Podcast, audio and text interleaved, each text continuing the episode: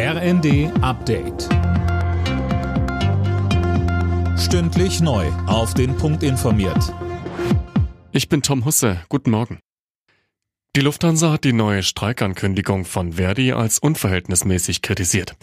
Die Gewerkschaft ruft das Bodenpersonal der Airline an mehreren Flughäfen zum Warnstreik auf, und zwar gut einen Tag lang ab morgen früh. Betroffen sind die Airports in Frankfurt, Hamburg, München, Berlin, Düsseldorf, Köln, Bonn und Stuttgart. Hintergrund sind die laufenden Tarifverhandlungen für die gut 25.000 Beschäftigten. Das jüngste Angebot der Lufthansa hatte Verdi als krass unsozial kritisiert.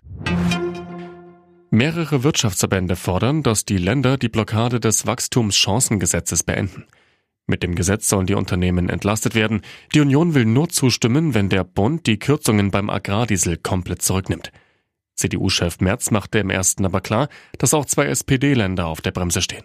Die Ministerpräsidenten, die von der SPD gestellt werden, haben genauso Vorbehalte gegen dieses Wachstumschancengesetz äh, wie wir.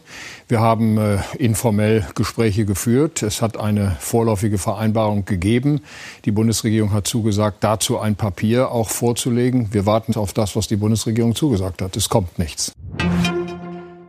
Ägypten hat Israel vor einer Offensive in Rafah gewarnt. Sie würde die Zahl getöteter Zivilisten weiter in die Höhe treiben warnte Außenminister Shukri in der Welt.